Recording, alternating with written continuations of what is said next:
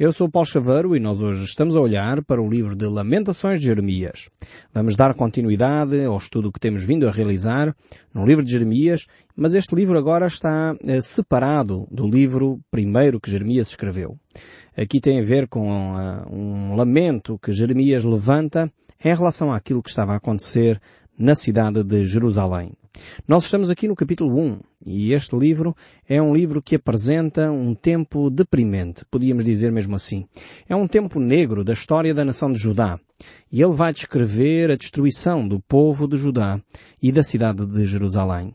Então Jeremias, que é um homem que tem um coração muito sensível ao povo e ao sofrimento deste povo, ele vai descrever de uma forma bastante marcante eh, esta situação.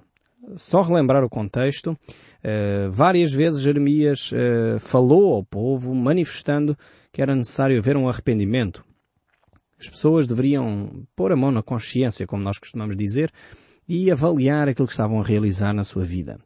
E mesmo assim o povo não quis ouvir a voz de Deus, não quis dar ouvidos àquilo que Jeremias dizia. E por isso mesmo a destruição foi iminente para a nação de Judá. É lamentável quando eh, nos são apontados os erros e nós não olhamos para a nossa própria vida. Muitas vezes até ficamos irritados com aqueles que nos apontam as nossas falhas, os nossos erros, em vez de ficarmos gratos porque as pessoas no fundo estão-nos a ajudar a sair daquela situação, nós muitas vezes ficamos irados, ficamos irritados.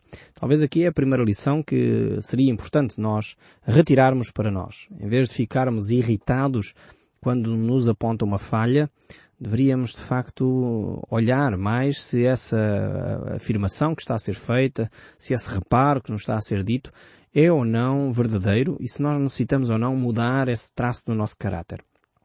Então, Jeremias tinha feito isso durante anos, portanto já, já passaram talvez uns 30 anos em que Jeremias uh, vem vindo a falar com o povo. Há momentos uh, até que parece que o povo quer se arrepender, quer se voltar para Deus, mas logo a seguir volta tudo à mesma, não se arrependem, continuam a ter atitudes contrárias à vontade de Deus. E então chega aqui este momento, que é o livro de Lamentações de Jeremias. Jeremias vai abrir ali o seu coração, a sua alma, e no fundo ele vai derramar tudo aquilo que está no seu íntimo, diante de Deus e também ao mesmo tempo deixando escrito para que as pessoas pudessem uh, visualizar, uh, verificar por si mesmas aquilo que eram os sentimentos de Jeremias. Jeremias não era um homem que estava aliado do que estava a acontecer. Não. Nem era um homem que estava a dizer, ok, eu bem vos avisei que isto ia acontecer, então é bem feito. Não, de forma alguma ele tinha esta atitude. Antes, pelo contrário, era um homem sensível, um homem preocupado, mesmo percebendo que o povo não se arrependia, mesmo percebendo que o povo não se queria voltar para Deus, ele conduía-se com a miséria em que o povo se estava a conduzir. E nós podemos ver eh, exatamente isso uh, neste livro de Jeremias, de Lamentações de Jeremias, no capítulo 1, o verso 12, onde ele escreve o seguinte, Não vos comove isto? E a todos vós que passeis pelo caminho, considerai e vede se há dor igual à minha, que veio sobre mim, como que o Senhor me afligiu no dia do furor da sua ira. Então Jeremias aqui descreve de uma forma marcante aquilo que estava a mexer com o seu coração. E esta pergunta uh, ele realmente a faz porque a cidade está deserta. E vemos aqui a resposta no verso 8, voltando um pouquinho atrás, vemos a resposta a esta pergunta que Jeremias faz. No fundo ele faz a pergunta, porquê é que a cidade está deserta? Porquê é que há esta miséria no meio de Judá? Não é que Jeremias não soubesse a resposta. Ele já sabia efetivamente já a tinha dado no verso 8 deste capítulo 1 do livro de Lamentações. Tanto que ele diz, Jerusalém pecou gravemente e por isso se tornou repugnante. Todos os que honravam a desprezam, porque lhe viram a nudez, ela também geme e se retira envergonhada. Uma das coisas interessantíssimas deste versículo é que, em primeiro lugar, eh, vemos aqui a razão pela qual a cidade estava deserta, que havia pecado nesta cidade. Segunda coisa muito interessante que nós encontramos uh, nos escritos proféticos é que as cidades são tratadas como se fosse uma pessoa. Não sei se reparou na linguagem que Jeremias estava a usar. Ou seja, há aqui um sentido uh, corporativo, um sentido do coletivo, que nós, eh, seres humanos desta geração, da geração pós-moderna, eh, já não temos. Nós perdemos esta identidade do grupo. Nós perdemos a identidade do coletivo. Muitas vezes já nem nos conseguimos eh, solidarizar com aqueles que sofrem, com aqueles que fazem parte da nossa comunidade. Aquele espírito bairrista, no sentido positivo, que a nossa cultura tinha, está-se a desvanecer muito rapidamente. Mas aqui o texto bíblico fala-nos de uma cidade como se ela fosse um indivíduo. Uh, e realmente aparece aqui uma linguagem como se estivesse a falar de uma pessoa, dizendo que a nudez da cidade uh, foi exposta e que a cidade uh, gemia e saía envergonhada. Aqui tem a ver com a falta que a cidade foi tendo de princípios de valores. No fundo, quando se fala aqui nudez, ainda temos esta, este conceito que a nudez é algo para a privacidade, para a vida privada de cada um de nós. Nós não andamos nus no meio da rua, uh, não andamos nus à frente de qualquer pessoa, portanto, temos um sentido de privacidade. E aqui, quando a Bíblia fala que viram a cidade nua, despida, significava que a cidade foi perdendo este pudor, foi perdendo esta, esta atitude de intimidade, de preservar aquilo que era a sua intimidade e se expôs de uma forma vergonhosa.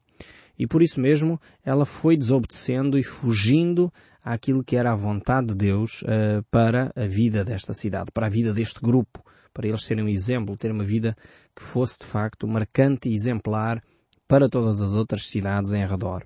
E em seguida, uh, Jeremias uh, vem falar de um outro aspecto, de uma outra razão pela qual a cidade está deserta. Isso nós encontramos no mesmo capítulo 1 de Lamentações de Jeremias, no verso 18. E diz assim, Justo é o Senhor, pois me rebelei contra a sua palavra, ouvi todos os povos e vê da minha dor. As minhas virgens e os meus jovens foram levados para o cativeiro. Então temos aqui duas razões dadas por Deus, por Jeremias, pela qual a cidade de Jerusalém se tornou uma cidade deserta. A primeira foi porque Israel pecou e pecou gravemente. Pecou feio. E seria injusto Deus não fazer uh, qualquer coisa em relação a isso. E a segunda é óbvio que está ligada com esta primeira, que é o facto de Deus ser um Deus justo. E porque Deus é justo, Ele tinha que uh, analisar a situação e agir em conformidade com o pecado deste povo Israel. Às vezes nós, uh, quando vemos estes textos assim e ouvimos falar de pecado, ficamos logo assim muito preocupados. Às vezes dá-nos a tentação, se calhar, de, de, querer desligar o rádio. Eu espero que não o faça e fique connosco até ao fim para ouvir as explicações porque é que eh, estes dois aspectos são importantes e surgem aqui em paralelo. São aspectos fundamentais para nós percebermos. Uh, muitas vezes quando nós, como eu estava a dizer, olhamos para a situação de pecado, pensamos que isto tem a ver com uma mentirinha dita, ou enfim, com uma pessoa que roubou uns repassados na loja, uma coisa assim do género. Não tem nada a ver com isto. Estas uh, são pecados também, são graves aos olhos de Deus, não deveriam de acontecer, mas não é disto que está em causa. Provavelmente, para pôr aqui algum termo de comparação com o que estava a acontecer na nação de Israel, eu colocaria, uh, eventualmente, o que aconteceu no período da Segunda Grande Guerra, através dos movimentos nazis, aquilo que eles uh, realizaram e fizeram à população uh, dos não-arianos. Portanto, é deste tipo de pecados que nós estamos a falar aqui que Israel cometeu. Portanto, são atrocidades, genocídios, a morte de crianças simplesmente porque eram crianças, a morte de pessoas uh, que não estavam a ser produtivas na sociedade. Uh, e era deste tipo de pecado que Israel estava a ser uh, punido. Era por causa do sacrifício de bebés que Deus disse, chega, não podemos continuar a permitir uh, que em Israel se dê este tipo de situação. E porquê? Porque Deus é justo. De facto, quando nós clamamos por justiça, Deus a faz. Deus não é um Deus uh, que dorme. Deus não é um Deus que fica um, calado quando acontecem injustiças ao nosso redor. E Ele é o Deus que age muito para além de nós, muito para além daquilo que nós eh, poderíamos pensar. E eu uh, tenho assistido a este Deus que é justo a fazer justiça cada vez mais ao nosso redor. Mesmo quando os nossos tribunais não funcionam, mesmo quando nós queremos que a justiça aconteça nos nossos tribunais e às vezes os juízes não julgam como nós acharíamos que era justo, Deus mais cedo ou mais tarde Ele fará com que a justiça se cumpra. E este é o Deus que eu conheço das Escrituras. Ele é um Deus justo. E é um Deus que age com justiça. Não é uma justiça cega. Aqui não é uma justiça cega no sentido que não leva em consideração quem as pessoas são. Não é uma justiça cega no sentido se a pessoa está ou não arrependida. Deus claramente é um Deus que olha para isso. Olha para o estado do coração de cada um de nós.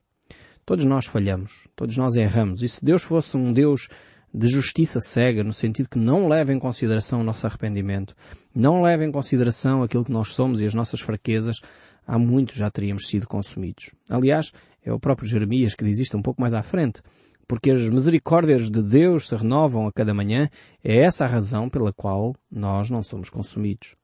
E de facto este Deus que é justo, ele leva isso em consideração. E é por isso também que ao mesmo tempo, apesar de ele levar isso em consideração, ele colocou a pessoa de Jesus Cristo, para que em Cristo Jesus aquilo que nós merecíamos, a punição que nós merecíamos, recaísse sobre Jesus Cristo. Este Deus que é justo fez justiça não que nós, seres humanos, pagássemos o preço do nosso pecado, mas o próprio Deus assumiu sobre si mesmo, na pessoa de Cristo Jesus, o castigo uh, que nós merecíamos receber. E este é o Deus de justiça tremendo. É um Deus que cuida de nós, é um Deus que olha para a nossa miséria.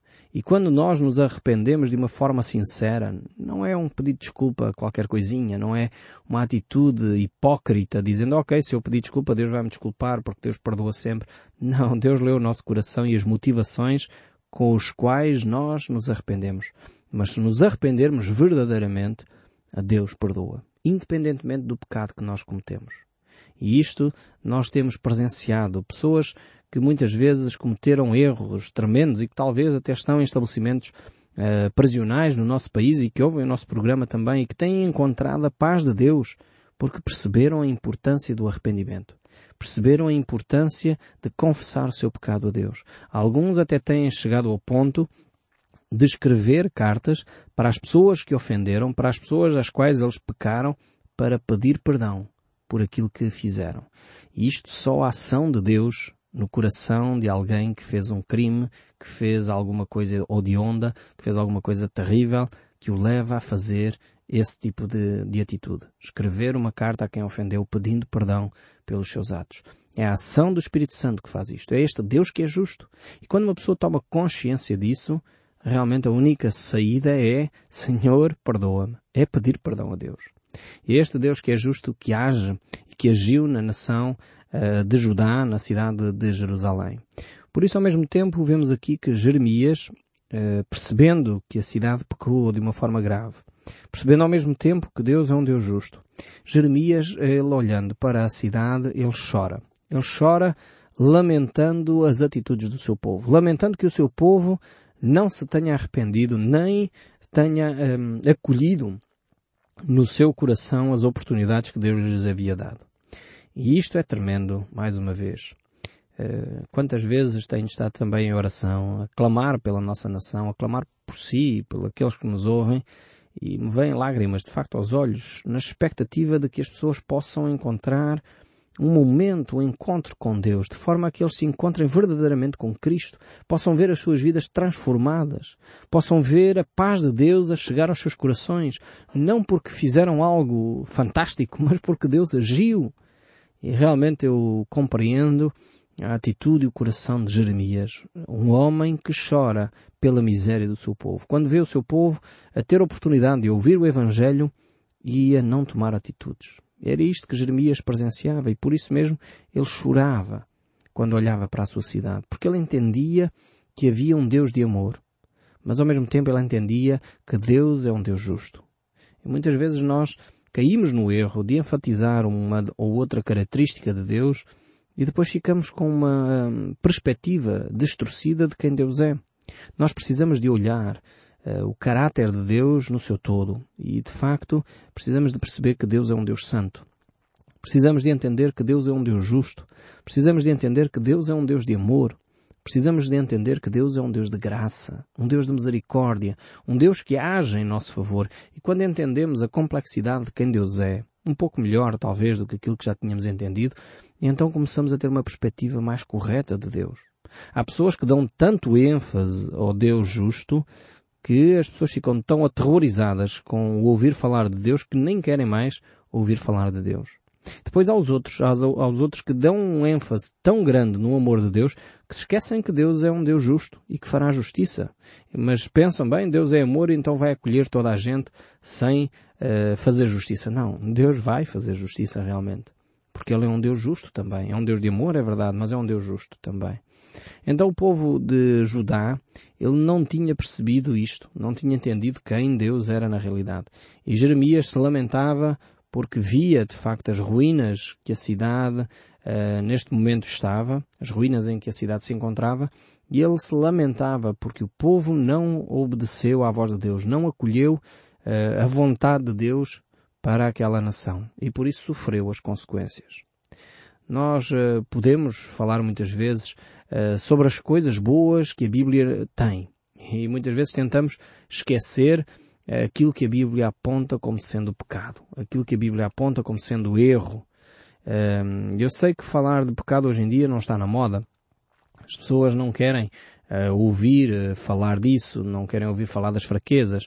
Muitas vezes quando nós falamos de alguma fraqueza, corrigimos alguém, a pessoa fica tão ofendida com aquilo que lhe foi dito que fica magoada mesmo, lá no seu íntimo, fica ressentida em vez de acolher a correção que lhe foi dada, em vez de perceber que aquilo que fez estava errado, muitas vezes a pessoa fica ressentida, fica magoada. E nós não gostamos de facto de ver isso nas Escrituras. Mas as Escrituras falam-nos, falam-nos acerca do nosso pecado. As Escrituras falam-nos acerca dos nossos erros. E afinal de contas foi exatamente eh, por causa dos nossos pecados, por causa dos nossos erros, que Cristo Jesus veio e morreu por nós. Cristo morreu numa cruz para nos livrar da perdição eterna. Isto é uma boa notícia. Mas se nós quisermos fazer como a avestruz e enterrar a nossa cabeça na areia como se o perigo não existisse, então nós estamos em graves, eh, em, numa grave posição. Podemos realmente perder toda a nossa vida se infelizmente eh, fingirmos que não ouvimos aquilo que Deus tem para nos dizer. Então vemos aqui de facto esta atitude e Deus uh, fala com Jeremias dizendo que já não havia de facto mais nada a fazer por este povo porque eles não se arrependiam.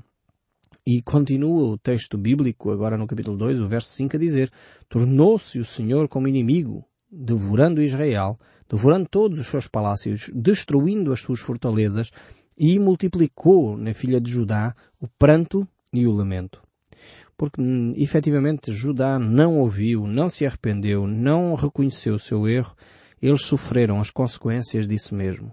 E o verso 7 ainda deste capítulo 2 diz, rejeitou o Senhor o seu altar e detestou os seus santuários. Entregou nas mãos do inimigo os muros dos seus castelos. Deram gritos na casa do Senhor como em dia de festa.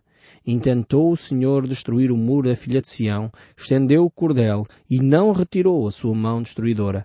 Fez gemer o antemuro e o muro. Eles estão juntamente enfraquecidos. Vemos aqui que o facto do povo uh, se afastar da presença de Deus, Deus dizia, ok, fiquem lá longe, vocês ficam realmente à vossa mercê. E o verso 10 ainda diz, sentados em terra se acham silenciosos. Os anciãos da filha de Sião lançam pó sobre a cabeça cingidos de silício. As virgens de Jerusalém abaixam a cabeça até ao chão. E isto afeta de tal forma Jeremias que ele diz, com lágrimas se consumiram os meus olhos. Turbada está a minha alma e o meu coração se derramou na angústia por causa da calamidade das filhas do meu povo, pois desfalecem os meninos e as crianças de peito pelas ruas da cidade. Este homem, Jeremias, está realmente envolvido com o seu povo e ele sofre por causa da miséria deste povo. Esta miséria que, no fundo, o próprio povo se colocou nela, porque não quiseram ouvir as soluções que Deus lhes dava. E o verso 15 ainda nos diz, Todos os que passam pelo caminho batem palmas, assobiam, meneiam a cabeça sobre as filhas de Jerusalém. É esta a cidade que denominavam a perfeita e formosa, a alegria de toda a terra. As pessoas diziam, ok, antigamente estavam seguros, achavam-se orgulhosos, mas agora estão abatidos. Aliás, a própria Bíblia nos diz que Deus resiste aos orgulhosos, mas aos humildes Deus dá graça. E este é um texto bíblico que nós devemos reter no nosso coração. E chegamos assim ao capítulo 13, o verso 1 diz ainda, Eu sou o homem que viu a aflição pela vara do furor de Deus. Ele me levou e me fez andar em trevas e não na luz. De veras ele volveu contra mim a mão, de contínuo todo o dia. Fez envelhecer a minha carne e a minha pele despedaçou os meus ossos. Jeremias claramente é um profeta que se identifica com o sofrimento do seu povo. Ele poderia ficar isento deste flagelo. Ele foi um homem que viveu de uma forma justa. Ele foi um homem que cumpriu aquilo que Deus lhe tinha pedido. Ele proclamou a verdade de Deus a este povo. Ele podia dizer, eu fiz tudo por vocês, vocês tomaram o vosso caminho, eu então afasto-me desta situação. Mas não.